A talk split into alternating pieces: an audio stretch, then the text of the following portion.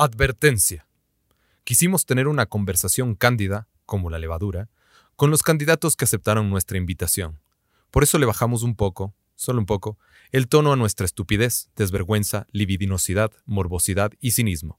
También grabamos con audiencia, por lo que repetimos un par de chistes como todo comediante de medio pelo. Lo sentimos. Esperamos disfruten de las huevadas improvisadas y la desvergüenza que sí quedó. Gracias.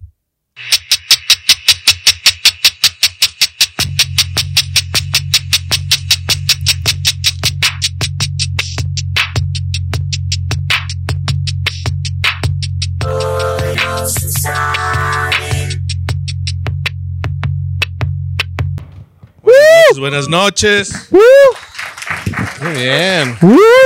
Mira, hay. Hay gente, loco.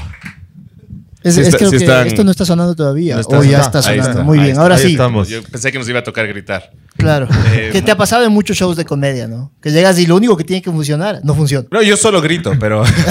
aunque tenga el micrófono, me, me Claro. gusta gritar. Bien. Eh, buenas noches, esto es Hoy No Sales, un podcast donde normalmente hablamos de comedia y un poquito de política y hemos decidido esta temporada eh, hacer estas invitaciones a todos los candidatos para conocerlos un poco más como personas, ver qué piensan en verdad. Eh, Si, si se aguantan un chiste, porque imagínate, si no se aguantan un chiste, ¿cómo se van a aguantar gobernar? Claro, sí, sí. Vamos a molestarles, vamos a hacer chistes incómodos. Sí. Eh, hay algunos de ustedes que ya han venido, ya conocen Hoy No Se Sale. Queremos saber, hace- empezamos siempre con esta pregunta. Por La aplausos. encuesta. ¿Quiénes vienen o vinieron hoy por el podcast? Porque Nadie. ya conocen el podcast. Por aplausos, por favor.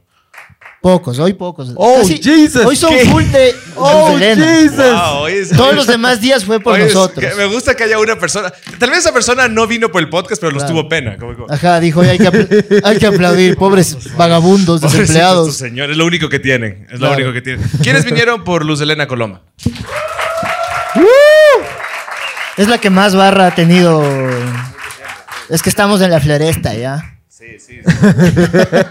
Eh, Podemos decir que estadísticamente hablando ha sido la que más barra ha tenido. En, Sí, la en que más gente sí. ha llamado ella. Sí, sí. está, aquí está. ah, muy bien. Vamos ahí.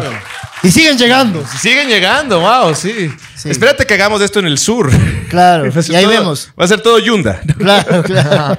Ayer, ayer eh, eh, Pavel Muñoz estuvo aquí eh, eh, jugando de visitante, no de local. Sí, ¿no? jugó un poco de visitante. Eh, y Pedro Fre- Freile también estaba Pero más o menos. y digamos. Ahí ganó, había más gente que vino por el podcast. Entonces, es oficialmente eh, este domingo es el día en el que más gente abrumadoramente vino por Luz de Elena. Eh, entonces, Hay gente que vino a ver tu show de stand-up. Qué bien, qué bien. Ya vamos a, ya vamos a contar unos, unos chistecitos. Yo, tengo uno. ¿Cómo se, se, se autoproclaman los fans de Luz Helena? ¿Cómo se llaman? ¿Luciérnagas? Ah, es- ya ven que por eso él no hace comedia. Por eso él eso filma el programa. yo. Ese es el tipo, el tipo de chiste que cuando contamos ese tipo de chiste siempre hay dos tipos de reacciones. Porque la gente que no le gustó ese chiste, si es hombre, reacciona así como, "Ch, qué agrio este man. Ch, Malazo ese chiste. ch, ch". Pero si son mujeres, una, es una mujer cuando no le gusta un chiste, han visto que es como... Qué estúpido. Con la cara así, si tienen como una bufandita se abrigan más, qué estúpido. Pero eso es lo que a mí me encanta, es que esta es una mujer cuando sí le gusta un chiste. ¡Ay, qué estúpido! Estúpido, idiota. Y se vuelven cada vez más violentas. Claro, ofensivas. Ofensivas, te, te pegan, así, te, te- te pegan duro. ¿Hay alguien aquí que vino, eh, por ejemplo, esta es cita de Tinder? ¿O no? ¿O son padre e hija? Porque... Porque, ¿qué? Porque pudo, pudo haber sido... Pudo, ¡Qué estúpido! ¡Qué, ¡Estúpida! Claro. ya, yo me di cuenta mientras estaba haciendo la pregunta y dije, esto Oh, no. podría eh, ponerse incómodo. Claro. Si es cita de Tinder es, es un delito, Sí, sí, probablemente. esto es- esto- no, sé, no sé si seguir con esto. Sí, sí. O, o- o denunciarlo. Como, vamos a llamar a alguien, ya venimos. Sí, sí, vamos a. La Pero bueno, pen. para no hacerle esperar más, vamos a, a- a invitar a la candidata a la Invitada alcaldía la de, noche. Quito, Un Luz gran Elena aplauso Coloma, por para favor. Luz Elena Coloma. Un aplauso para Luz Helena.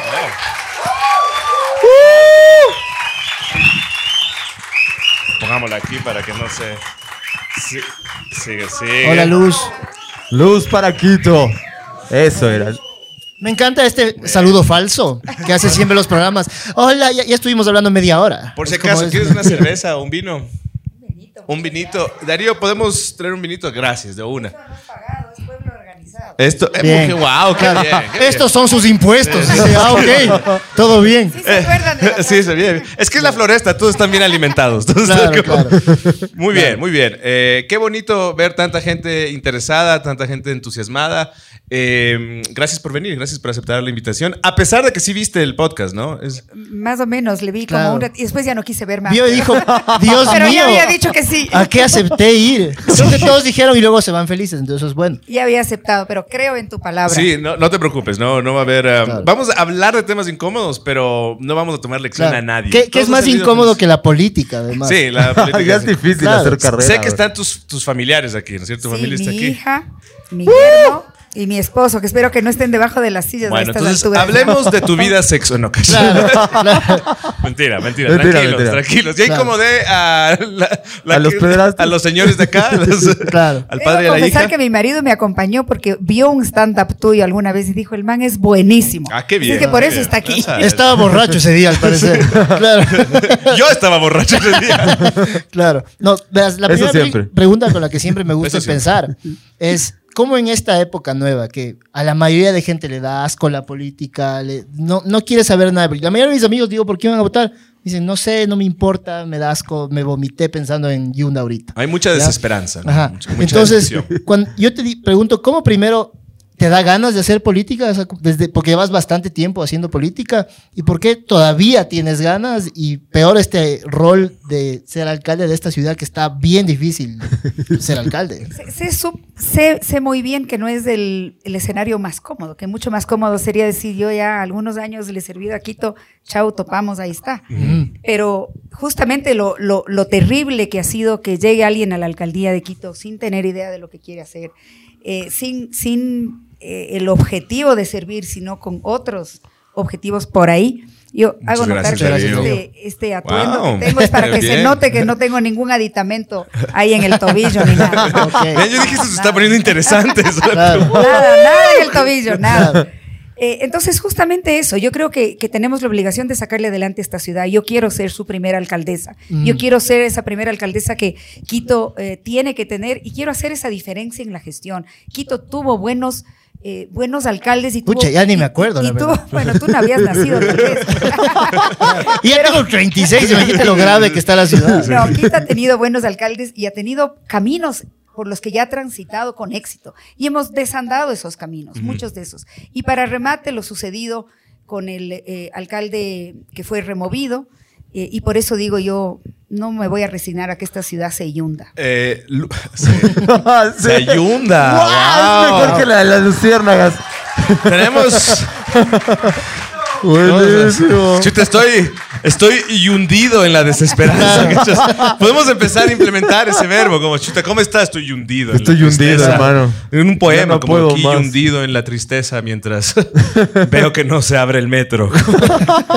Oye, quería preguntarte, ¿cuáles dijiste? Hubo, ha habido buenos alcaldes en Quito. ¿Cuál fue el último para ti? Yo creo que todos han tenido buenas ejecutorias y, creo que, que tuvo buenas ejecutorias a pesar de muchos cuestionamientos y errores. Eh, Voy a ir de, de atrás, de, de adelante para atrás. Eh, el propio Augusto Barrera y creo que Paco Moncayo fue un buen alcalde sin duda y creo que antes del Roque Sevilla fue un gran alcalde. Eh, y, y así, no, más antes ya no sé, porque ya era muy peladita. Rodrigo Paz, obviamente, es, es él, el Maguad. gran alcalde de Quito. Yamil hizo muy buenas cosas también. Eh, ha- hay proyectos que, mira, que como te decía, que han casi que han desaparecido y que ya nos tenían en otro nivel de solución de las cosas. Cuando Quito empezó a hablar de los carriles exclusivos, cuando hizo el trole, cuando hizo el proyecto Laderas de Pichincha, pensando ya en lo complicado que era estar eh, en las laderas del Pichincha con la- los riesgos de deslaves y más. Cuando Paco Moncayo hace el plan de turismo y tiene clara que esa puede ser una opción para Quito, cuando crea el Festival de Música Sacra como uno de los temas icónicos, que son cosas que todavía están presentes, pero asimismo eh, proyectos de alcantarillado, de agua potable, en los momentos en que la EMAPS era el gran, era la, la empresa pública de referencia. Yo estuve en ese directorio eh, también, y, y ahora resulta que a Lemaps le, entre comillas, hackean y se vuela Claro, un de- millón de, las- dólares. de las más corruptas, Ah, China, creo. por Dios santo. Eso A mí me ha pasado eso todo el tiempo. Me, me hackean un millón de dólares. Por eso estamos aquí. Ah, por eso enmascarado. Enmascarado, sí. Yo sí tengo una cosa aquí en el. ¿A quién le preferirías de compañero de 40? ¿A Jorge Yunda o a Mauricio Rodas? Oh shit. ¿Y por qué? Es vacilada ya. O sea, que- A ver, tienes que elegirle a uno de ellos para que sea tu compañero de 40. En un torneo donde está, mucho está en juego. Mucho está Capaz en juego. La Rodas se chuma rápido y le gano.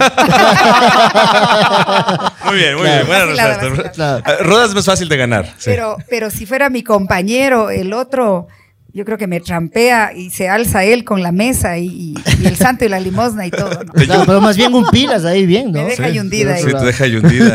Hundidazos. Oye, pero mm, dijiste, sí mencionaste a Barrera.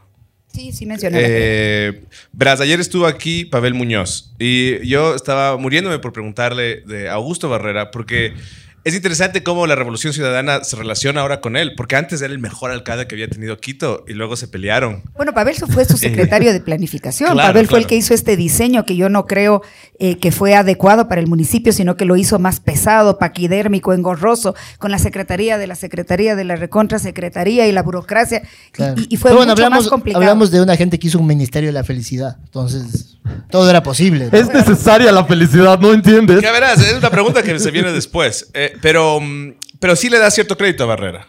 Sin duda. ¿Qué, qué dirías tú? ¿Qué hizo bien? ¿Qué- Yo, yo fui, eh, primero fui compañera en el consejo de Augusto Barrera, fuimos concejales. Y cuando en el segundo año de su mandato yo ya me había ido al municipio, él me pide venir a gerenciar Quito Turismo. Yo le digo, Augusto, yo no soy correísta. Ujú. Es más, a un familiar mío cercano eh, que tiene una pro- profesión de economista, eh, le calificaba el, el líder del entonces alcalde como los, los de la larga noche neoliberal. Larga Si yo le digo, no, o sea, yo nada que ver. La me dice, fría y "No". larga noche. ¿no? Una, una noche de Quito, ¿no? Es como- Claro. Eh, de esta semana, al Sí, menos. sí, ¿qué ves? sí. Entonces, eh, Augusto me dice, no, yo sé exactamente cómo tú piensas y lo que necesito justamente es alguien que quiera liderar el turismo en la ciudad. Le digo, pero yo no soy correísta. No, lo que necesitamos es alguien que pueda trabajar de cerca con la empresa privada.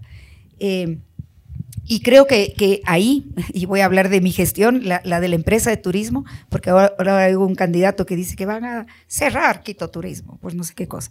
Pero eh, esa es, es una empresa que, eh, que se creó con Paco Moncayo, que eh, tiene un plan estratégico de promoción turística de la ciudad, que le ve al turismo como una opción económica importante y eh, que en esos años, incrementamos la llegada de turistas de manera importante. Para mí fue una muy buena gestión, creo que ahí el alcalde Barrera tenía, tenía claro el, el- el- apoyo al, al ámbito del turismo. Y creo que como cualquier gestión tuvo luces y tuvo sombras, yo creo que él es una buena persona, un tipo honesto y ahí es cuando se empezó el tema del, del metro, ¿no? De la, Claro. de la, de, de la El concepción aeropuerto del también, metro. ¿no? No, el aeropuerto ya fue Ya con Moncayo. Mm, El claro, aeropuerto se Paco, sí. renegocia con Es Barrera verdad. y creo yo que eh, no de la manera, o sea, creo que no fue bueno parar esa obra, renegociar en, en una renegociación que más bien lo que causó fue inseguridad jurídica, Claro.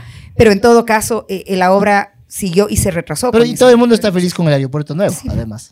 Típico, Sí, ¿no? Típico. Con bonito. el trole decíamos, decían en Quito que nos íbamos a electrocutar con los cables. Claro.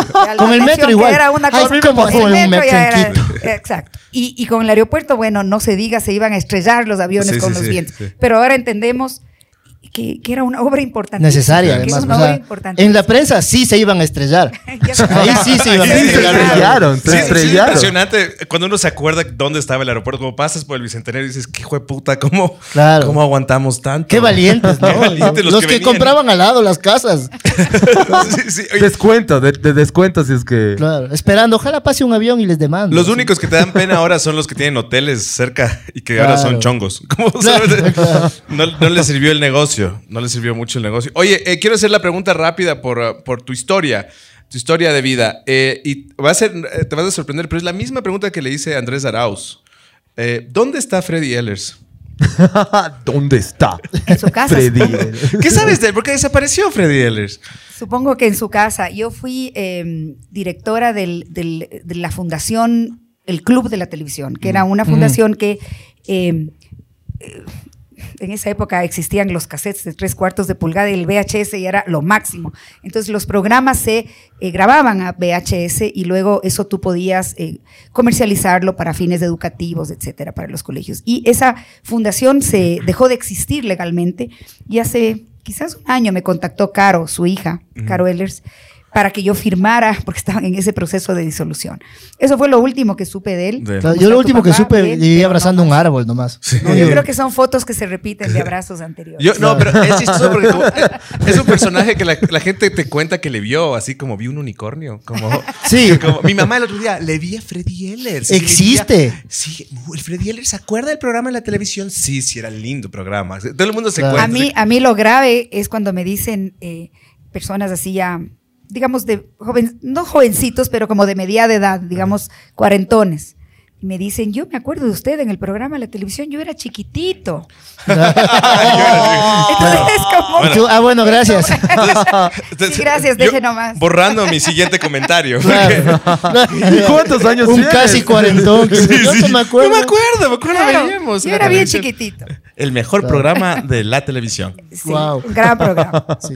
Oye, mi amigo aquí trabaja en cultura. Eh, cuéntale un poco lo que haces y cuál ver, es tu. Yo tengo una empresa que hace eventos. Hacemos conciertos, traemos comediantes. Por si acaso, Franco Escamilla, 18 de febrero en el Qué- Quórum, Paseo qué San bien, Francisco. qué bien. Listo, ya metí la pauta ahí. No, qué bien. Pero es, es, es especialmente difícil hacer eventos en esta ciudad porque Uf. no sé si piensan que traigo Franco Escamilla y estoy trayendo a Pablo Escobar. Así es. Es como... Te iba a decir, te, te considero, si es que eres un promotor de eventos Sí, por eso tengo colon irritable, todo es por el trabajo. Es terrible. Entonces, es terrible. ¿por qué es tan difícil? ¿Por qué es- sacar permisos es tan complicado? ¿Por qué el mismo permiso para un show de miles del de Bad Bunny? A- absolutamente de acuerdo. Y te voy, y te voy a contar con una, te voy a contestar o tratar con una anécdota. Hace poco, y justamente por, por la angustia de pequeños, digamos, de promotores de espectáculos de mediana escala, no es Bad Bunny, Sí, sí, pequeño, ¿no es cierto? Eh, que nos decían lo mismo. E- Es, es, es insufrible. Y ya- yo como concejala eh, hicimos algunas mesas de trabajo con todos los involucrados en el tema de cultura. Entonces, a ver, eh, funcionario de X, ¿por, por qué tú pides estos nueve requisitos? Si la ley en ninguna parte está que tienes que pedir nueve requisitos. Porque siempre se ha pedido. Claro. Ya, ¿Y por qué tú pides los mismos ocho que pide el de al lado y, y agregas otros? Claro. Porque siempre se ha pedido.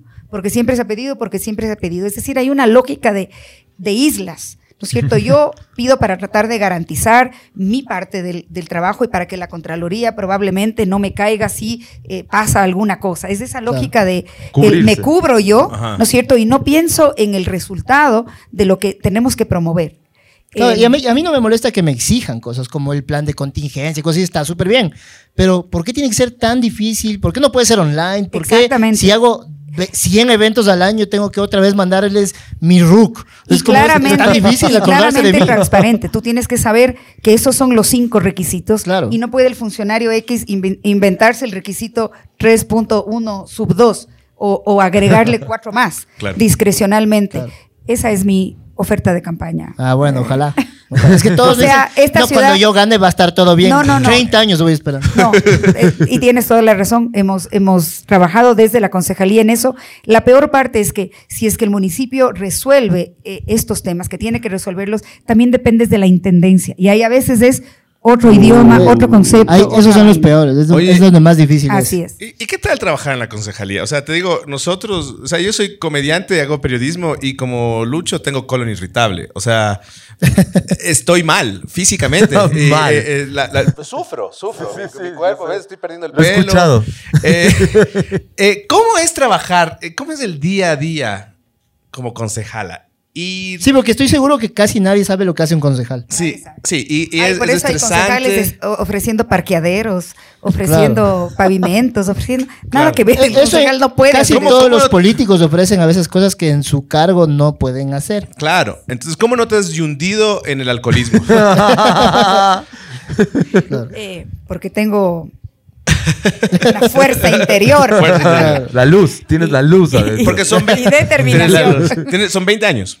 ¿No? ¿No? pero no de concejal, pues no. no, ¿Cuántos no. de Yo- concejal yo fui, son? Yo fui eh, concejal de los dos periodos de Paco Moncayo, que Claro, de fueron 2000 nueve a años. 2008, 2009, por ahí. Exacto. Y luego eh, en este último que empezó en el 2019 y, y que yo lo terminé en, ma- en agosto del año pasado porque renuncié para hacer. Entonces no, no he sido 20 años. Son- concejal. ¿cuántos son en total? Son- Son, nueve de concejal y nueve, 12 de concejal. Entonces, Eh, es, es calle de concejal. Pero, o sea, pero, sí. pero los calle. nueve primeros hace veintitantos años cuando era otro consejo. Primero otro que éramos solo 15. Y otra ciudad No éramos también. 21. Y O sea, era otra ciudad. otras duda. problemáticas. Exactamente. Era una ciudad con un millón menos de habitantes. Claro. Con, con otras problemáticas. El problema es que queremos seguir que haciendo que funcione la misma ciudad con la estructura y los conceptos de hace 20 años.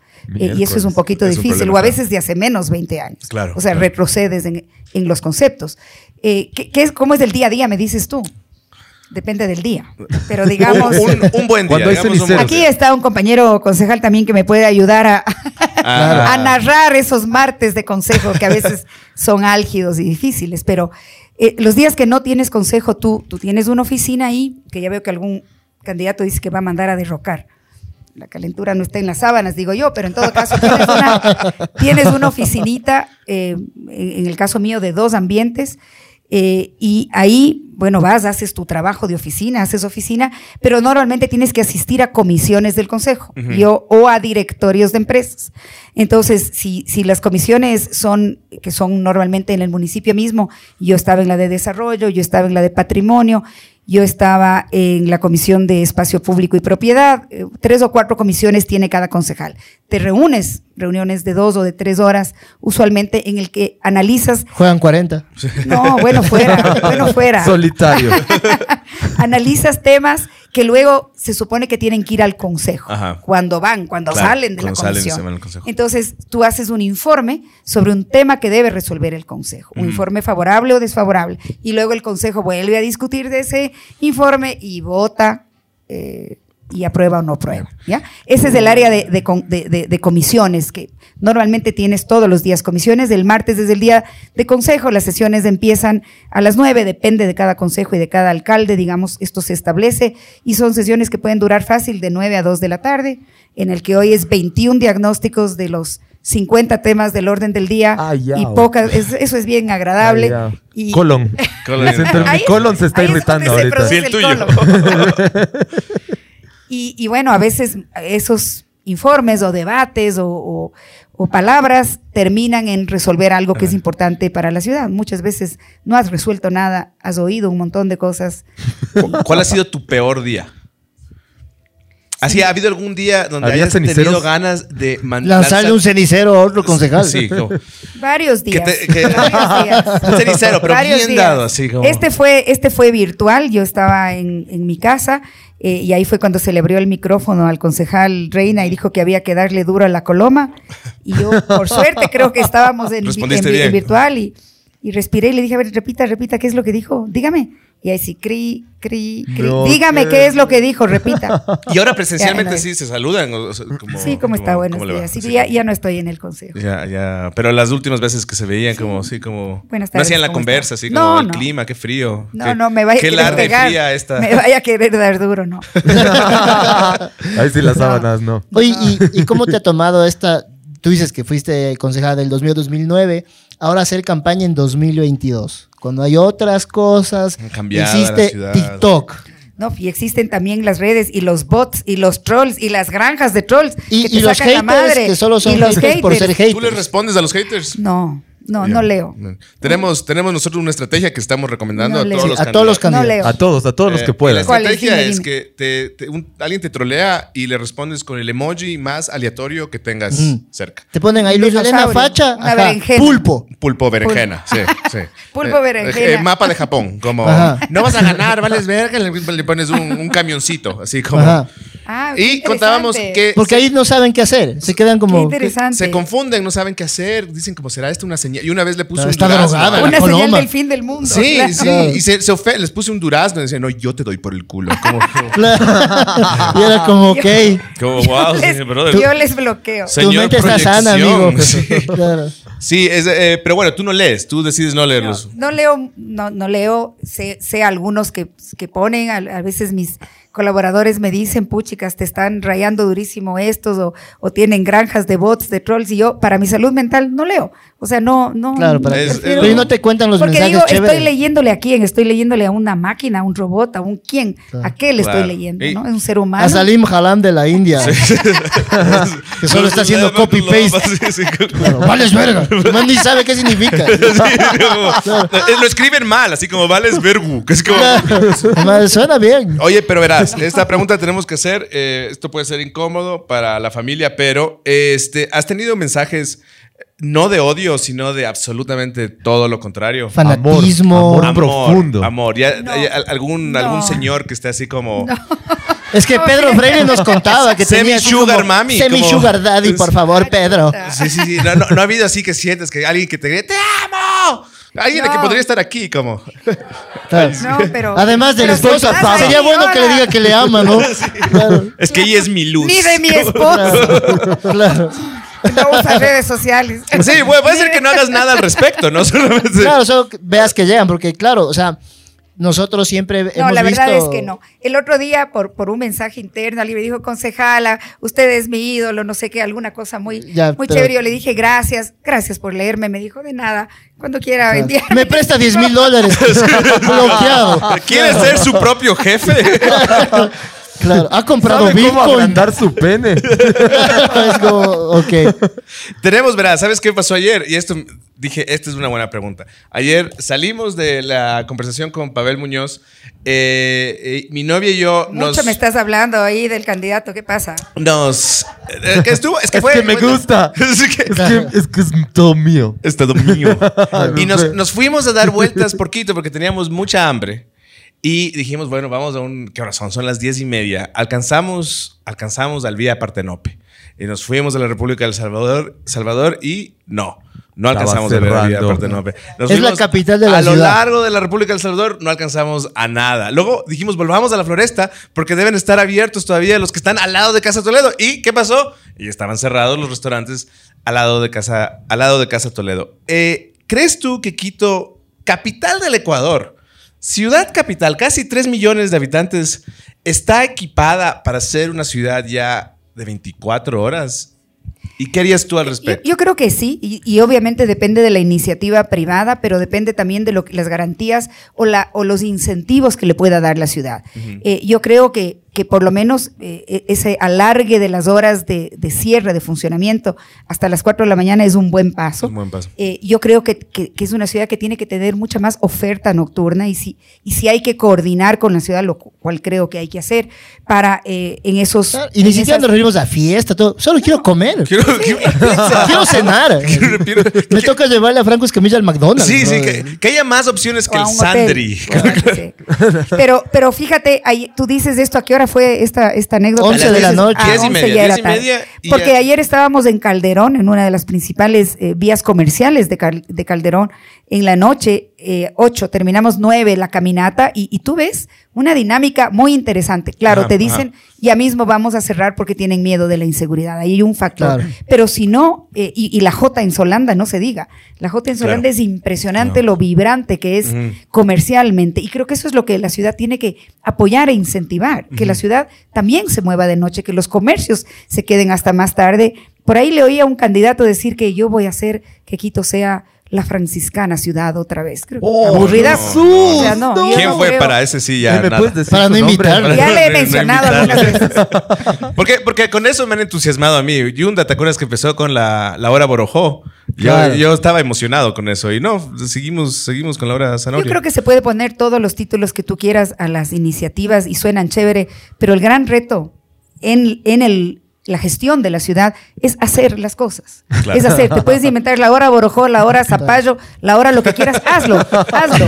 ¿Qué La es lo que estás mandarina. pensando? Hazlo. La hora mandarina. Ahora solo hay la hora de los choneros. Esa sí da miedo. Eso da miedo. Pero ponte, yo ayer le- le- a todos los que han venido les hemos preguntado como si ya, ya, ya, ya son grandes, porque ponte, hay, a veces uno hace una propuesta buena y el otro de una, no, te odio porque eres del partido contrario. Y es como, parecen de colegio. Y digo, ¿en serio? No pueden madurar. Y- O sea, y yo maduré. Y tengo este podcast. Y con eso, con esa- como atada a esa pregunta, es, ¿puedes pensar en, en algún contrincante o contrincanta que... Ya con contrincante ya eras inclusivo. con X, sí, contrincante exclu- eh, inclusivo, con- contrincante.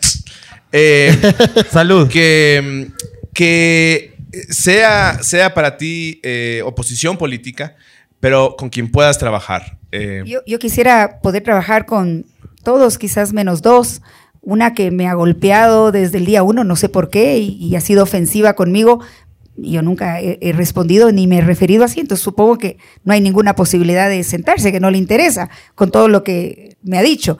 Eh, y con el alcalde eh, removido, porque no, no sé de qué puedo hablar con él, es decir, no, no, no hay ninguna...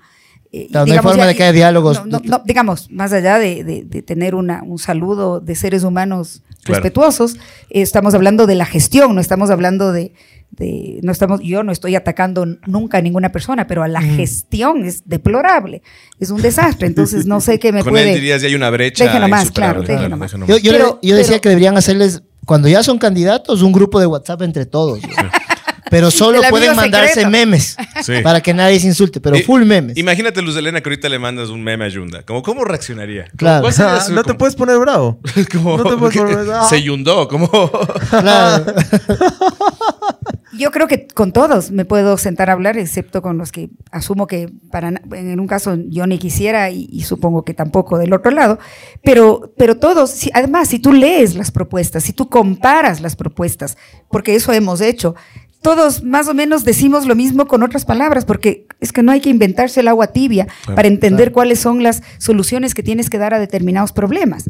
Eh, podemos diferir en los cómo, algunos creerán que jamás la iniciativa privada debe meterse en nada y otros creeremos que sí, que sí puede meterse a recoger basura o hacer cosas en la ciudad.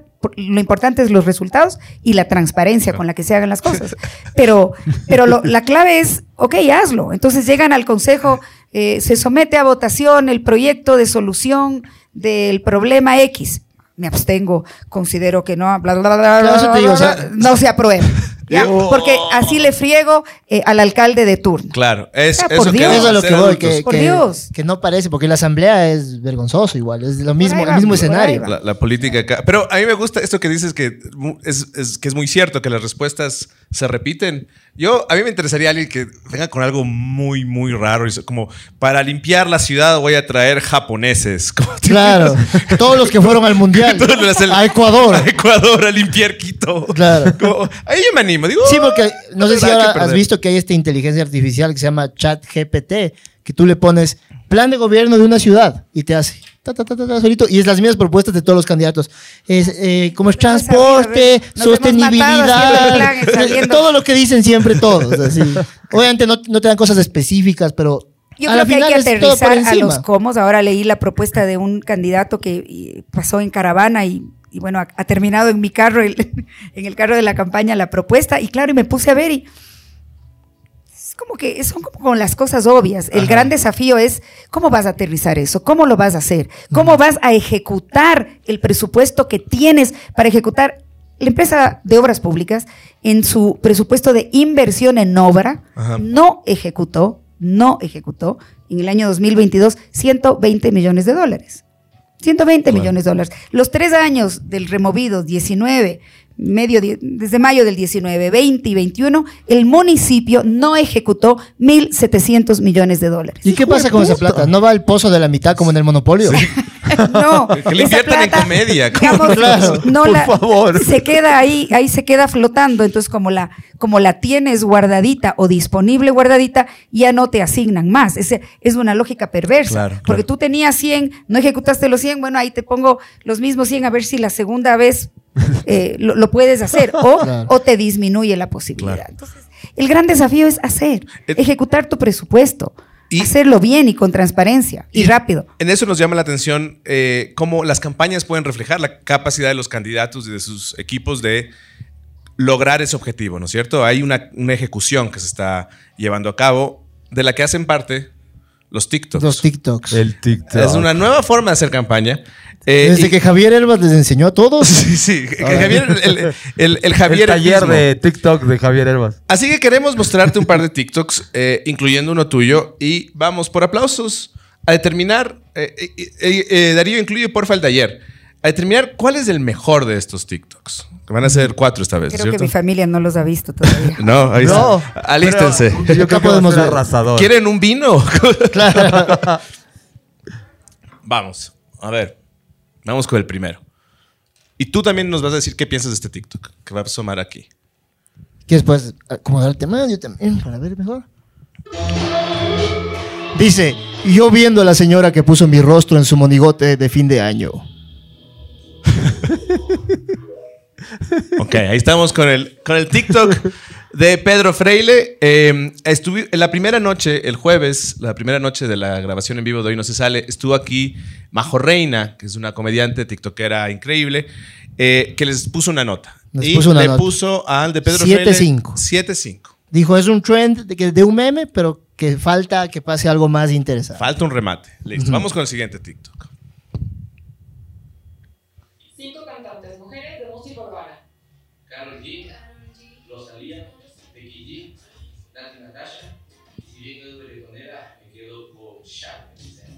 Efectivamente. Es mi, es mi decisión en todas las decisiones. Ahí, ahí, ahí estuvo. Ahí estuvo la respuesta quiteña, ¿viste? es que nos costó ver uno divertido de Pavel. Todos eran muy política más Sí, normal. ¿no? no- Notamos que es Street Fighter, ¿no? Ese es el. Sí, solo eso pudimos preguntarle. Vamos con el tercero.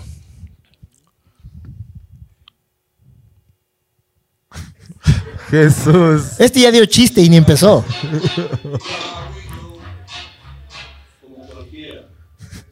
Muy fuerte, weón. Pero jamás, jamás me podrán decir la rosa. Y se ríe. Tengo Eso voy- yo voy a decir en las reuniones familiares, eso, así. ¿Estás borracho? Como cualquiera. como la mayoría. Y después en Navidad río. voy a hacer eso. Todos nos preguntamos por qué se ríe. Eso es la risa al final. Es como que se cree Walter Sí. White. Que es como. como- Pero es un TikTok I exitoso. Nos decía Majo porque todo el mundo se acuerda. Todo el mundo se ríe, se van a acordar. Le dio- a este le dio 8-5, Majo Reina. Sí. A mí, Va. me dio, a mí me dio miedo profundo. También, había gente que te decía, yo también me acuerdo. Como, ok. Y ahora vamos a ver el, el Vamos último. con el, el cuarto. Este, este sí conoces. Diosito. es una ciudad insegura. Nueve de cada diez La música de Naruto es lo mejor. Música de Naruto. Pip, Naruto. pip, pip. Ladrón, no te escapas, ladrón. Luz, decía. wow. Este Decíamos- también fue- tuvo buena calificación porque era chistoso igual, pero al final propuesta, decía el mensaje de algo que sí. sí quieres De- decir. en decíamos que tú no solo quieres chapas de chados, sino chapas de elevados. Es- El chapa elevado. El chapa elevado. Mi preocupación era de los chapas en elevados. unos drones ahí volando, Sí, claro. como los Jetson. Tienen una bandejita para los sobornos también. Se, se- se baja unas manitos chiquitas. Por favor, tenga la bondad. como- Claro. Tengo la bondad y saca la, la bandejita. Unos 30 para las colitas, a de ser. Para los colitas. Desde arriba, oríllese. Claro. O, peor, imagínate el man que esté volando así por la Carolina y diga, hijo de puta, no le cambié la batería a esa huevada. Y ves que va cayendo nomás uno por ahí. Claro, muere Iván Ulchur caminando por la Carolina. Y de- desaparece en mi cuerpo. ¿Cómo? ¡Qué horror! No, pero ahora sí, cuéntanos un poco más de... de- Pero de- esto no porque estás aquí. Eh, Majo le puso Buena la nota más calificación. alta, ¿no? Sí, era la nota más alta. A ver, primero, yo creo que el público eh, que ve TikToks y entiende los trends y entiende la dinámica del lenguaje no son precisamente el público eh, que, que, de, de la edad o, o de la tradición política o del quehacer político del candidato o la Claro. candidata, ¿no es cierto? Partamos. Yo con las justas veo TikTok. Sí. Entonces, pero ayer, por ejemplo, en Calderón, una chica me dijo, yo he visto sus TikToks, es buenazo el de ladrón. Entonces yo dije, bueno, estoy comunicando algo a un público que probablemente no le estoy comunicando. Hasta si- Pavel dijo ayer eso. El de el Luz es bueno porque al final está el mensaje de una propuesta. A que si veas. yo les digo, por favor, ingresen a mi página www.luzparaquito.com y lee mi plan y analiza mis propuestas. No Nadie lo va a hacer. Exacto. Solo nosotros. ¿no? ¿Me Son puedes ustedes hacer que un son TikTok de intelectuales. cada propuesta? ¿Ah? un TikTok de cada propuesta. es fregado, fregado, porque son 102 propuestas que tenemos en el plan, pero yo creo que hay temas que están en el, en el, en la preocupación ciudadana con mucha más fuerza. El de la seguridad, sin duda, es uno. Y esto no es porque seamos unos genios y, y lo elucubramos, es siente. porque nos Darío, dice podemos, la gente. perdón que te interrumpa, podemos poner el de la colorada. La- gracias. Y, y mientras ponemos esto, tú tienes una pregunta importante que sabemos Ah. que no es competencia del municipio. Él no sabía que había que votar hace un mes. Claro, yo no sabía Entonces, que- a los candidatos vez. él les hace esta Y pregunta. ya vas a saber por qué. Que sabemos no es competencia municipal, pero es importante saber. Ajá, tu saber tu postura. ¿Qué piensas de la legalización de la marihuana? Por eso no sabía que había que votar. Me, me olvido No es- generalmente. No es competencia municipal Sí. y si es que hago el análisis o digamos o me pongo a pensar en porque creo que, que esto tiene que tener sustento científico y sustento estadístico y sustento de, de cómo afecta a, a la gestión eh, de un país o de una ciudad en cuanto al tráfico de droga o en cuanto a la, a- al consumo mismo de los estupefacientes. Eh, e- eso es lo que te tiene que dar la respuesta. Yo no, yo no sé qué pienso y porque yo te puedo dar una respuesta desde el prejuicio o desde el miedo Claro. o desde la suposición. Tío, es- Si estados me- como Nueva York, California, Exacto, un montón si tú, ya son. es si tú me legal. preguntas a mí como gestora de la ciudad o como alguien que tiene que proponer o promover una decisión, creo que tienes que informarte eh, de verdad con, con sustento científico y técnico para tomar una decisión de esa envergadura. Muy fácilmente se dice, pero sí, tienen que despenalizar y se arregla todo. O no, es terrible, si se, si se despenaliza todos se van a hacer descerebrados y no sé qué. Entonces, no puedes hablar desde el prejuicio en un tema eh, tan sensible. Eh, ¿Has probado? Cuando era pelada, Ustedes sí. no. Sí, y, y- y te digo con toda sinceridad y, y transparencia, porque alguna vez les conté igual a mis hijos, no tuve una experiencia para nada agradable, todo lo contrario. Nada Pasa, que- pasa, puede Es pasar. que no es para todo el mundo. Yo, Claro, yo, cuando claro. yo no fumo porque fumo y me pongo paranoico. Muy mal, muy- muy Sí, feo, estoy en la horrible. ventana diciendo, cuando llega Franco es que mí. yo, yo estoy con miedo de que llegue un dron. ¿Cómo Claro. O el ladrón, que es. A ver, Claro. vamos con por favor esta imagen. Quiero que veas esta gran imagen de Estamos cómo hablando hacen opinión. campaña en Guayaquil. ¿No? La colorada dice, si me toca elegir, siempre la colorada, bro. La Me toca elegir siempre la colorada. Shh. Es- a mí me encanta esto porque es, en Quito, nos- yo mostré a gente esto en Quito y me decían, qué irresponsable. Dice que en Guayaquil están, esa es mi alcaldesa, chucha, fuma y chupa. ¿Cómo le pondrías a tu cerveza, Luz de? ¿Cómo sería tu cerveza? Salud. Yo, yo no tomo.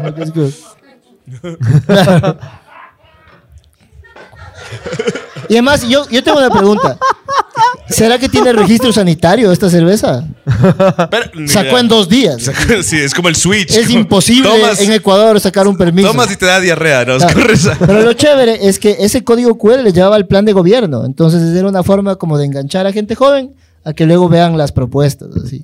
A los borrachos. Claro, que somos la mayoría. Pero no ladrones, hijo. Y mira, ahí está, el ga- gas gratuito, gas, um, además que está amarillo, ¿no? Como, como Claro. el sol, claro. como el ídolo. Yo, yo no creo en una campaña en la que tú eh, utilices así las técnicas más deplorables del populismo puro y duro, porque me parece que finalmente es un engaño. Yo te regalo gas ahora durante 30 días, Para mi me hago la taxi. chévere y nunca más te vuelvo a regalar gas porque no es sostenible en un plan de gobierno. O sea, me- no, no estoy de acuerdo, no me siento bien, allá cada uno que haga como quiera la campaña, Claro. pero desde que regalas, no sé, tanques de gas, lavas la ropa, ofreces... El otro día veía un análisis de, de toda la, la baratija de ofertas. No, no, yo no lo haría así. Además, es imposible tener presupuesto en una campaña para regalar cilindros de gas así a 100 mil personas. O sea, es imposible. Claro. A menos que, Y mira, pensando, que sea posible. A menos que ponga la plata en bot, dice. pens- pensando en eso, No sé, eh, no sé. eh, si estás en una isla desierta, ¿a quién preferirías para que se quede contigo? En una isla desierta, eh, ¿a quién elegirías? ¿Paola Pavón o a Cintia Viteri? Está jodido, ¿no? Cintia. Alguien ya dijo, te ¿viste? con una colorada. Sí. Alguien ya digo, si tengo que elegir la colorada. creo, creo que tendría más compatibilidad de, de diálogo con Cintia, me parece. Y si habiendo siendo alcaldesa, eh, podríamos compartir algunos diálogos sobre gestión de ciudad. Bien. bien. Además, la man, es, respuesta. la man es guayaca. De ley se hace un buen encebollado. Sí. ¿Sabe Claro. cómo? Va a ser más chistoso en Sí, todo cabrón. caso, ¿no? El encocado, sé, saca Sí. algo de. Sí, va a ser más divertido. Va a ser Sí, más divertido. totalmente. Va a ser mucho más divertido. Eh, verás, eh, esta pregunta te quería hacer. Si te, rápidamente, ¿cuál es tu opinión sobre Uber? Yo creo que, las, que tiene que haber libertad para que las plataformas eh, existan en diversos ámbitos, no solamente en el transporte. Esto puede ser una respuesta no políticamente correcta, pero creo que al taxismo formal, por supuesto, le tienes que fortalecer, le tienes que eh, ayudar a que se modernice, a que eleve sus estándares. O que baje Eh, Uber. ¿ah? o que se baje en Uber. Yo no creo que la solución es bajarse a nada. Yo creo que en la libertad de la gente para escoger y el mejor servicio, obviamente que cumpla eh, con parámetros que de, de- No, de- es- de- estoy de de acuerdo calidad de servicio y tú tienes que regularlo de alguna manera o observarlo. Si es que eres la alcaldesa, no puede el Uber ser Claro. tierra de nadie ni ninguna plataforma Justo, de nada. más Pero bien, creo en eso. Creo que había hasta que hacerlo lo más formal posible, ¿no? Porque ponte, yo vivo en el condado, ¿ya? Yo, cuando era más joven, cogí un- salía de fiesta a tomarme unos trollitos, como cualquiera, como la mayoría, y... Pero ¿qué te dicen ladrón. No, nunca ladrón. Pero, ¿qué pasaba? El que me robaba era el taxista, porque yo iba un taxi de 6 dólares en la tarde, de noche, pucha, hasta allá, qué lejos, pucha, ya no voy, pucha, 20. ya 20 dólares. Y me tocaba regresar a mi casa, entonces me tocaba, chucha, voy a chupar menos porque me toca guardar platita para regresar. Cambio ahora, como que te cobran lo justo, vas más seguro. La- Creo que la pero, competencia es saludable, pero no puede, digamos, una plataforma, cualquiera que sea, estar sujeta a la, a la no control y no regulación de nada. Entonces pueden empezar a pasar cosas que son mm, complicadas. De hecho, con las redes sociales, eh, yo creo que hay una suerte de vigilancia ciudadana también de los servicios que tú consumes, ¿no es cierto? Entonces han habido Claro. denuncias de uno y de otro lado de que no, el servicio no estuvo bueno o de que Me fue víctima robaron. de violencia o que me robaron. Y creo que eso tenemos que, que facilitar esa auditoría ciudadana que tenga un- un- una respuesta de alguna manera. Excelente. Eh, mira, en tu plan de gobierno tú dices que la perspectiva de género, que no es lo mismo que la identidad de género, señor Lazo. no puede haber edificios con identidad de género. Pero que la perspectiva de género es un eje transversal de tu plan de gobierno.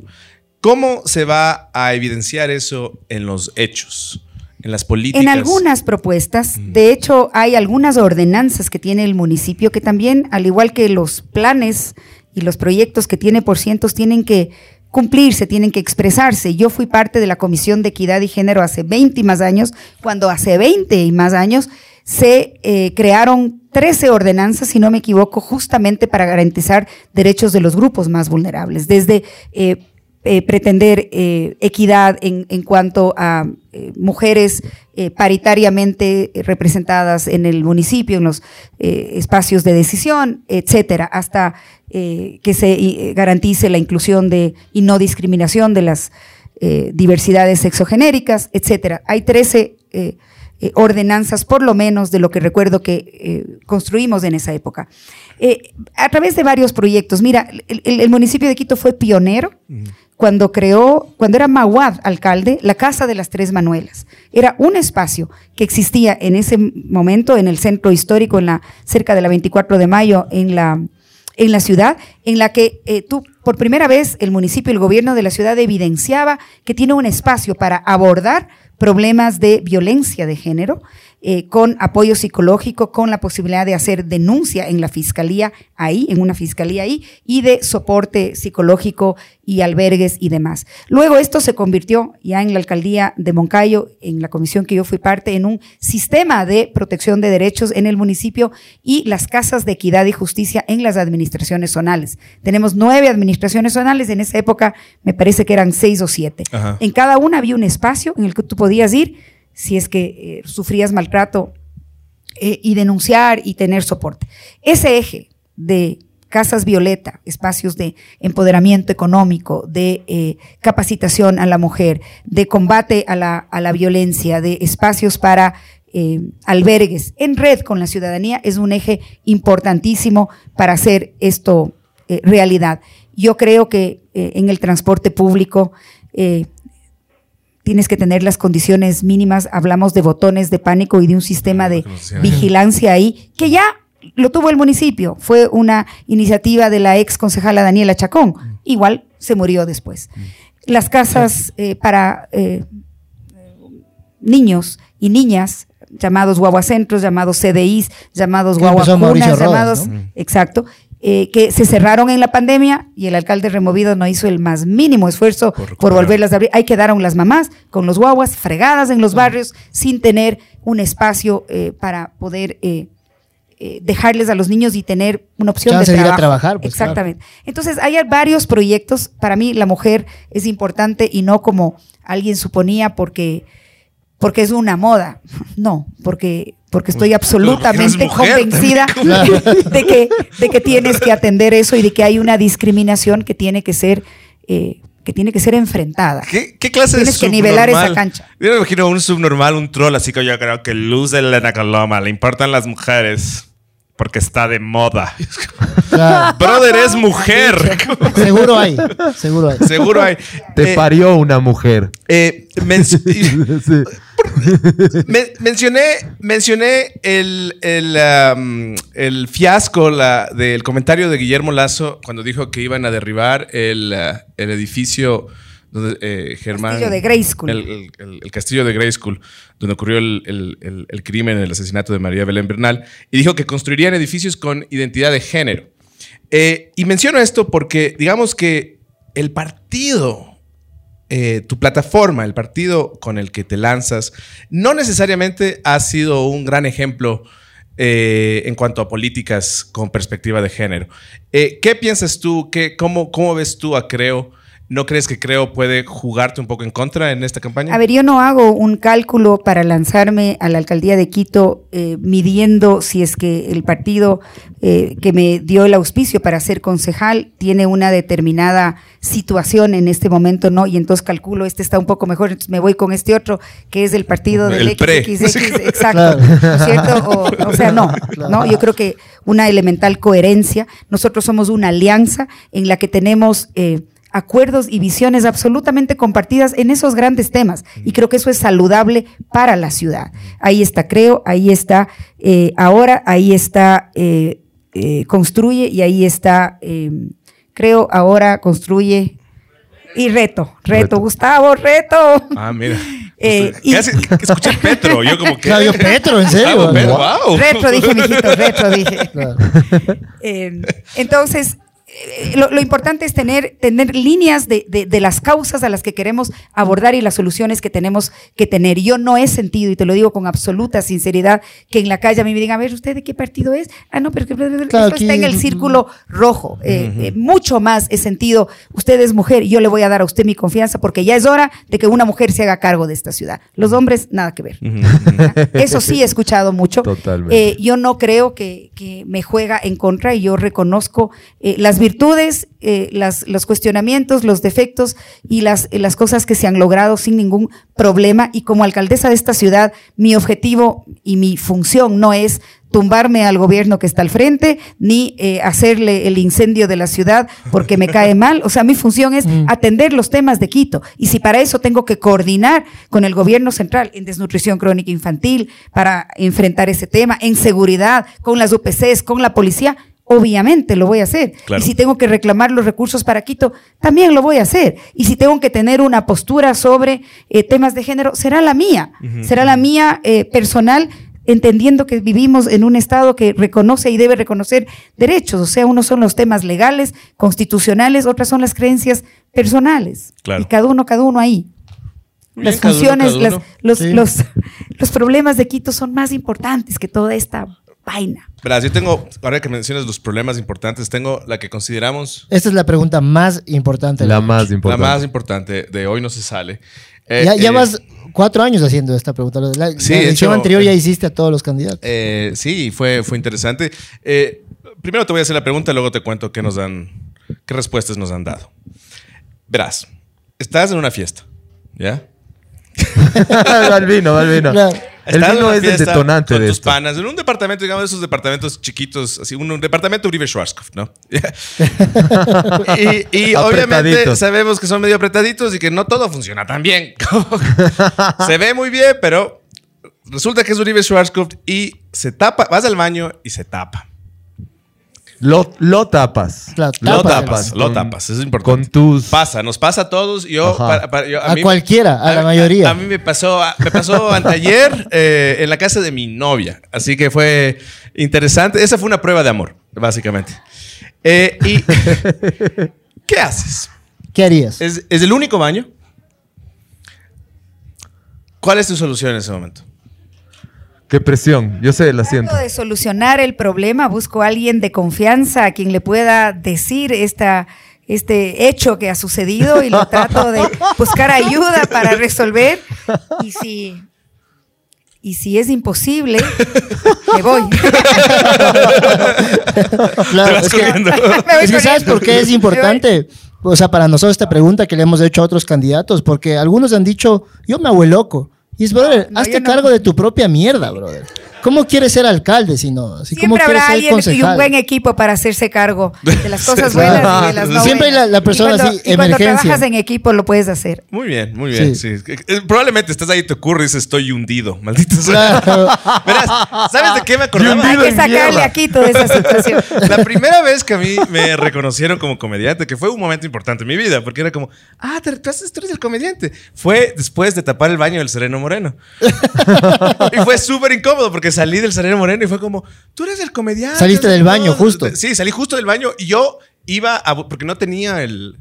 el- el La herramienta La necesaria. herramienta necesaria. Entonces yo me acuerdo que salí del baño a buscarla y fue como, tú eres el Iván. Y yo como, eh, Por favor, no entres al baño. Claro, y fue una, una fotito, una fotito, y yo como todo bien. Y luego vi que era una pareja. La man entró, y yo como, no entres al baño todavía, déjame, yo me encargo. Yo me hago Tiene cargo que de ser, mi así mierda. Tiene que ser, porque hay que encargarse y hay que dar la cara y Sí, eso lo puedes trasladar a la política. Ya tuvimos, justamente, volviendo a la primera pregunta que me hiciste, ¿por qué te metes a esto? Porque ya tuvimos el trauma, ¿no es cierto?, de un alcalde que tú le preguntabas por los hechos similares a los que has descrito que sucedían. Hechos fecales. ¿Y, y, y qué sucedía? Y esto te lo digo muy en serio.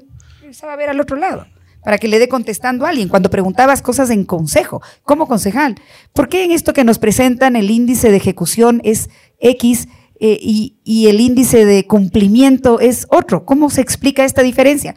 Me acuerdo un ejemplo así y me acuerdo con impresión.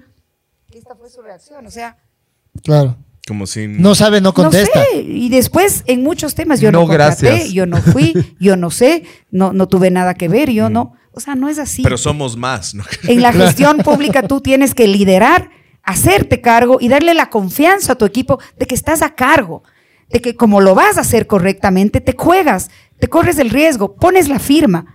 Porque si no, entonces no- hagamos nada.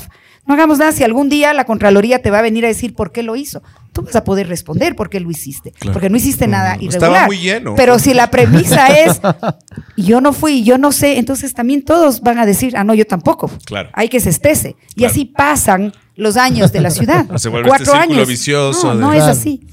Eh, Luz Elena, ¿No es cierto? ¿qué necesita, ¿qué necesita el centro histórico de Quito? Verás, eh, una de las preguntas de que nos enviaron, eh, porque hicimos en redes sociales, pedimos que nos manden preguntas, y una nos hablaron de eh, que el- cuando se, peatonizaron calles, no se pensó integralmente en lo que muchas de las personas que tienen negocios o todavía viven ahí viven, necesitan. Eh, A ver. entonces, ¿qué, qué crees tú necesitas? Las cosas que haya corre- que corregir en cuanto a la peatonalización y cómo está funcionando, hay que corregirlas.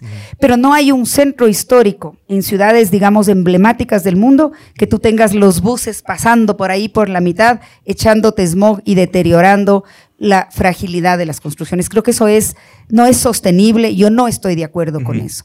Yo creo que el centro histórico tiene que tener sectores peatonalizados.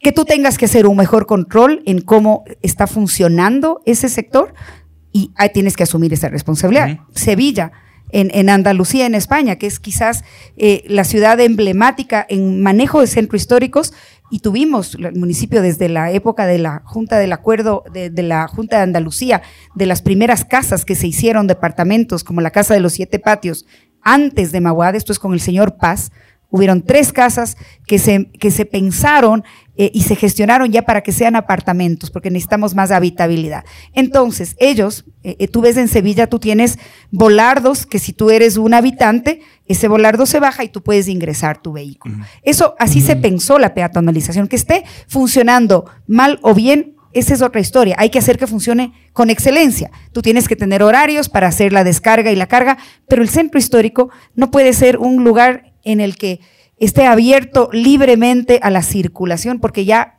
ya está comprobado que eso le arruina. Hay personas que discrepan con eso. Yo no creo que la gente compra desde el carro. La gente compra bajándose del carro. Por lo tanto, la gente eh, que camina igual va a la farmacia alemana y compra. Eh, no, no sé en qué cambia la dinámica, no, no lo puedo entender de que el bus esté pasando por la calle eh, por la que tú ahora estás caminando para ir a comprar. Yo creo que la dinámica del centro en los sectores peatonalizados es una dinámica mucho más eh, adecuada para el ambiente, para, para la circulación de la gente, es más amigable, que hay cosas que corregir, sin duda muchísimas. El centro tiene que ser más habitado. Ahí hay un Sí, problema más vivo, que ¿no? O sea, más que- vivo. Que de noche te dé ganas de ir, no Exacto. tener miedo que te roben. ¿Y cómo puedes trabajar en eso? Tú tienes varias propiedades municipales, varias que están vacías, Que no tienen uso. Nosotros hicimos el proyecto Manos en la Ronda justamente para reactivar esas casas en la ronda con los artesanos. Ahí murió también. Porque ya viendo el siguiente alcalde, bla, bla, bla, Eso ya pasa pensó, mucho, claro, ¿no? Ese es un, un patrón quiteño, ¿no? Que empieza Y reinventarse el En universo. Ecuador más, Ajá, más que nada. sí. es como el plan, de- si es del anterior ya no hago y ahí queda. Absurdo. Y ahí queda. Ahí dejaron morir manos en la ronda, fregados los artesanos.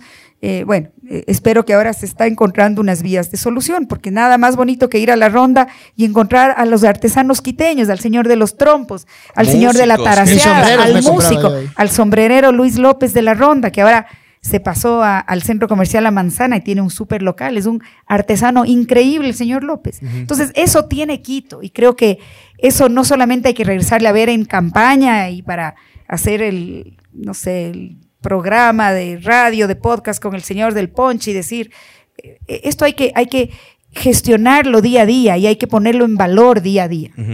Excelente. Tenemos una imagen más aquí. Em, ¿Qué opinas tú de ese mural?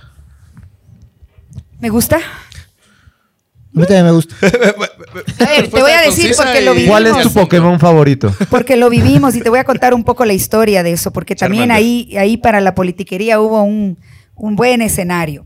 ¿Quién fue la persona que aprobó esto y cómo se llama la presidenta? Bla, bla, bla, Y entonces empezaron a querer hacer un relajo, porque confundieron los temas.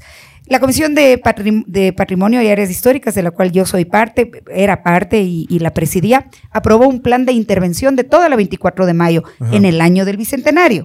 24 de mayo, Bicentenario, 1822, 2022, o sea, algunos hechos, ¿no es cierto? Eso in- incluía los monumentos, remozamiento de los monumentos que estaban hechos pedazos, eh, arreglos varios y el identificar ciertas grandes paredes. Si ustedes se van a la 24 ahora, van a ver que ya hay como siete u ocho murales muy chéveres, diferentes. No irán a esta hora, pero sí, sí. Mañana. mañana con luz. O sea, no con luz, Con pero luz. con luz de sol. Si quieren con luz, pero también con luz de sol. Con luz. Y entonces, es una de las paredes era esa. La embajada de España dijo, nosotros Donamos. eh, donamos ese mural y trajeron al super muralista Okuda San Miguel, que tiene sus murales en Claro. Zúrich, en las grandes ciudades, en, Vancouver, las grandes capitales, en Vancouver. Es un super artista, que él mete su eh, Pikachu o su que- cualquier cosa del Su arte. no. No, y, y- y él siempre en los murales en todas las ciudades que ha hecho mete cultura pop con Eso, cosas locales. eso estoy tratando O sea, había un come galletas en Vancouver. Exacto. No creo que sea de ahí. Entonces, eso, eso es la nota del, del artista. Yo no puedo, yo no creo que tú, como municipio, tengas que decir, señor San Miguel, muy bien, pero usted, un Pikachu, no me pone. Sí. Necesito a No, Don usted- Calderón con la bandera Exacto, en los dientes. yo- o sea, es su arte. Y esto salió en un mal momento, en el sentido de que se interpretó, este es el mural conmemorativo de la batalla de Pichincha, Claro. esto es una infamia, esto Sí. es una burla.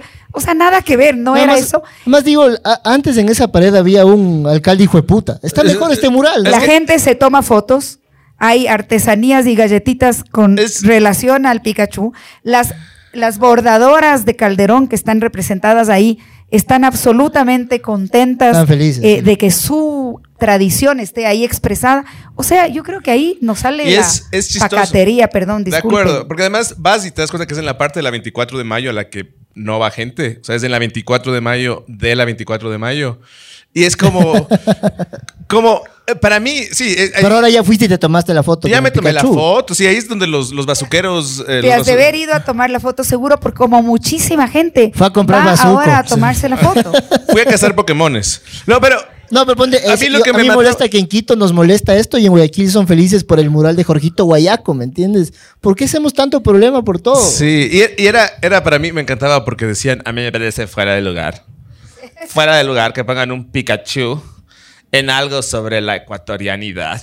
Es como, brothers, yo he visto tortugas ninjas en los pesebres. Como, Y Transformers. sí, el lado de Goku y de Bob Esponja, güey. Así como, la ecuatorianidad, la- esta idea En el esencialista. consejo discutimos esto muy sesudamente, habían personas muy entendidas en el arte y la cultura. Yo no soy una de esas que tuvieron varias teorías, pero sí me acuerdo quien dijo, el arte público hay que censurar.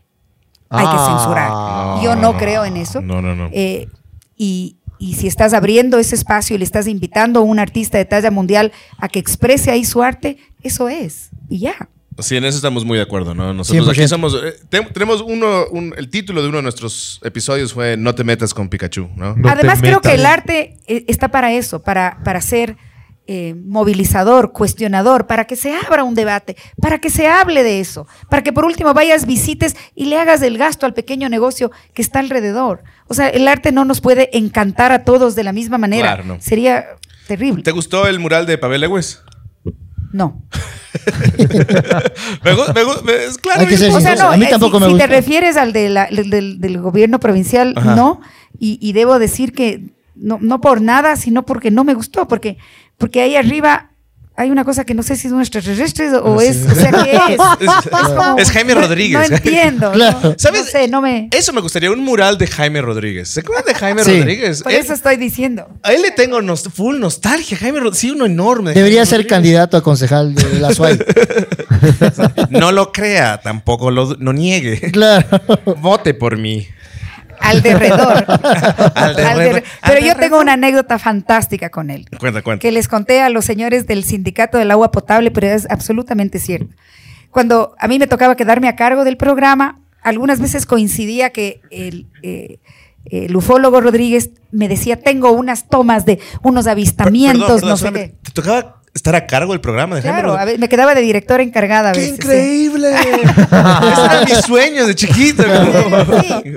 O, o me tocaba el turno de, digamos, de, de hacerme cargo de que todo esté a punto para, para salir al aire, ¿no? De la dirección. Y entonces, algunas veces eh, Jaime decía, tengo estas, porque él coleccionaba, tenía un archivo increíble de extraterrestres y de, y de ovnis, de avistamientos. avistamientos. Entonces, fantástico, eh, me explicaba, no sé qué, un par de veces sacamos reportajes de esto y, y obviamente tenías un super rating porque a quien no le interesa ver el ovni que se apareció cuando estaban en una misa ahí en una plaza, no sé qué. Muy bien, un día viene y me dice, han hecho unos huecos en las laderas del Pichincha, que esto no es obra humana. Estos son unos huecos de un metro de profundidad eh, y son perfectamente hechos en una bajada. Esto Nunca no he es visto un albañil de verdad, ¿no? Y tengo, albañil- y tengo de unas verdad fotos de esto cosa. y yo creo que esto, esto no Esta es es. tecnología de otro mundo. Entonces, Usted como quiera las pirámides. ¿no? Pero no, huecos de... no, pero era- eran como 200 huecos, o sea, era una cosa en una ladera. Realmente era como sorprendente, bueno. Entonces él tenía algunas teorías ahí, nosotros sacamos esto, obviamente, como tra- tratando de equilibrar, no dimos por hecho que esto era los. Entonces, sacamos el reportaje, al otro día me llaman de la empresa de agua potable. Nosotros hicimos los huecos. Porque para evitar los deslaves, y era una tecnología, unos, unas, una obra Eran hecha a mano, o sea, más increíble que hecha por alienígenas.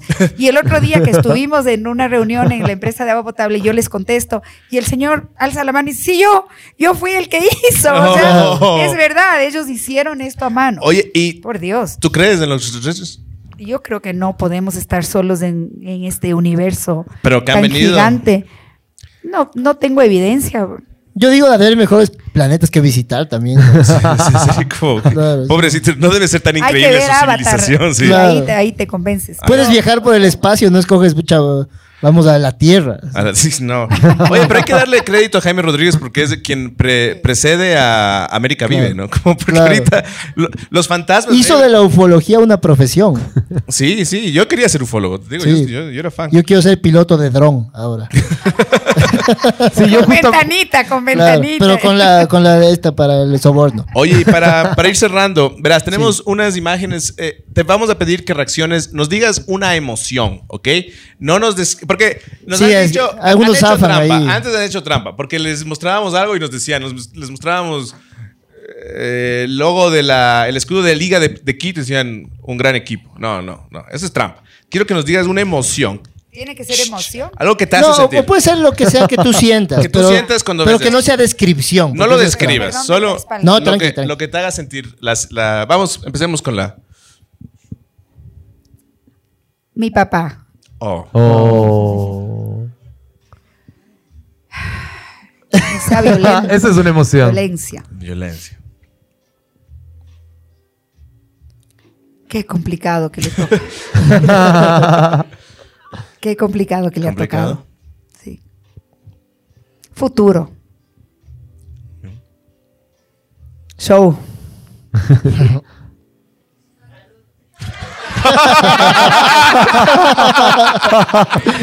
Dijo salud para los que no escucharon. No, la gente, salud. No, no dije nada. Yo iba a decir canguil.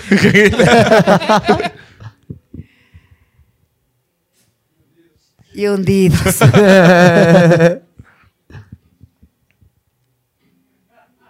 A gusto. Buen tipo. ¿Buen tipo? A gusto está. Desconozco. Del particular. Es el candidato que tiró el teléfono, tiró el teléfono. El huevo. Tiró el teléfono al huevo, al huevo. Bien, muy bien, muchas gracias. Muchas, muchas gracias. Un aplauso para Luz Elena Coloma, que, que se ha aguantado bastante. Tenemos, se ha aguantado bastante de nuestra parte. La última, la última secuencia de, re- eh, de preguntas rápidas. Tampoco te voy a pedir que no pienses mucho. Eh, te voy a hacer, eh, te voy a dar dos opciones. Me dices cuál prefieres, ¿ya? Ok. Este, este es fácil, este es fácil. Este es amigable. Este es amigable. Entre el coyote y el correcaminos, ¿a quién prefieres? Corre caminos. ¿Por qué? Porque eres de mi época, porque me acuerdo de él, porque era fantástico. Por Bip Bip. Muy bien. Entre Batman y Superman. Batman, pues. Batman, sí. Sí, Obviamente. Yo siempre le admiré a Batman. Pega yo, yo decía, ayer Pa- Pavel decía Batman, yo digo, pero si Batman es más posible ministro de Lazo. Millonario. Es- es- es- es, eh, eh, sí, sí. eh, Todos dudamos. Nosotros hemos sido muy cuestionadores de Batman. Sí. Muy Sí. bien. Yo estoy seguro que Alfred no está en el SRI. No, no, no. No, no. No, no. Eh, creemos que golpea, odia al Joker porque cree que es trans. Pero ustedes ya son súper intelectuales. Para yo no hago ese análisis. Yo me acuerdo ¿Tú te acuerdas de Batman? No, pero el y wow. es, es la- es medio la respuesta correcta, ¿cachas? Porque el coyote le quiere comer. Exacto. El y la gente es, el coyote No, es un no, monstruo. el- exacto, Sí, la gente que prefiere al coyote culpa a la víctima, básicamente. ¿Para qué se viste el- así? El correcaminos está corriendo por su, por su puta vida. no, no, pero, pero ¿cómo, ¿cómo estaba vestido el correcaminos? Mm. Se le estaba buscando. ¿Estaba borracho el correcaminos? Entre. Ahí está, vamos de ahí. Si quieres. Ah, Ahí perfecto. Entre salsa y reggaetón. Salsa. Uy, Salsa. odio el reggaetón, pe- disculpas. Oh, sí, me di cuenta ahorita. Salsa, como- salsa. Eh, eh, ¿Bailas bien salsa? ¿Perdón?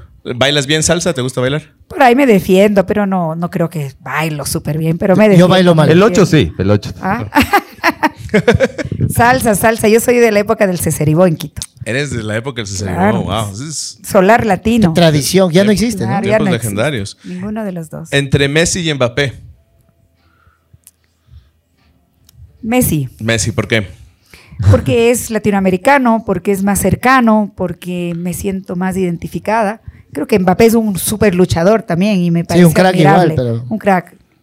Y entre la alcaldía y la presidencia. La alcaldía, la alcaldía, la alcaldía. Wow. Bien. Aplauso. Sin dudarlo. Muy bien. La alcaldía para quedarme en la alcaldía, no para cruzarme al frente ni nada. Alcaldía para ser alcaldesa. Punto.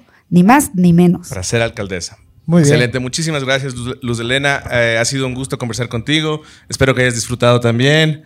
eh, que Sí, muchísimo, muchas gracias, muchas gracias y que haya mucho stand-up comedy en Quito, que haya mucha propuesta cultural, que sea irreverente, que sea eh, seguro el entorno y que esta ciudad se mueva de noche y que se mueva con ustedes. Muchas gracias. ojalá. Muchas gracias. Muchísimas gracias. Gracias a todos. El mensaje que he dado en todos los episodios es, eh, no importa de qué ideología seas, lo que sea, investiga sobre sus candidatos, conóceles como personas, conoce sus ideas y, y anda a votar y toma la decisión. Porque es importante que al menos sepas por quién, ¿no? No votemos por las caritas, ni sé qué. Ni el menos Conozcamos un poquito más. Sí. Menos no solo por el que legalice la droga, es lo único que va a Sí, eh, lastimosamente no, no- no me convenció tu... claro, pero bueno, muchas Creo que gracias. no votarás por mi disculpa. Claro, pero bueno, muchas gracias y nos vemos la próxima. Esto es hoy no Chau, se chau. sale. Nos vemos. Chao.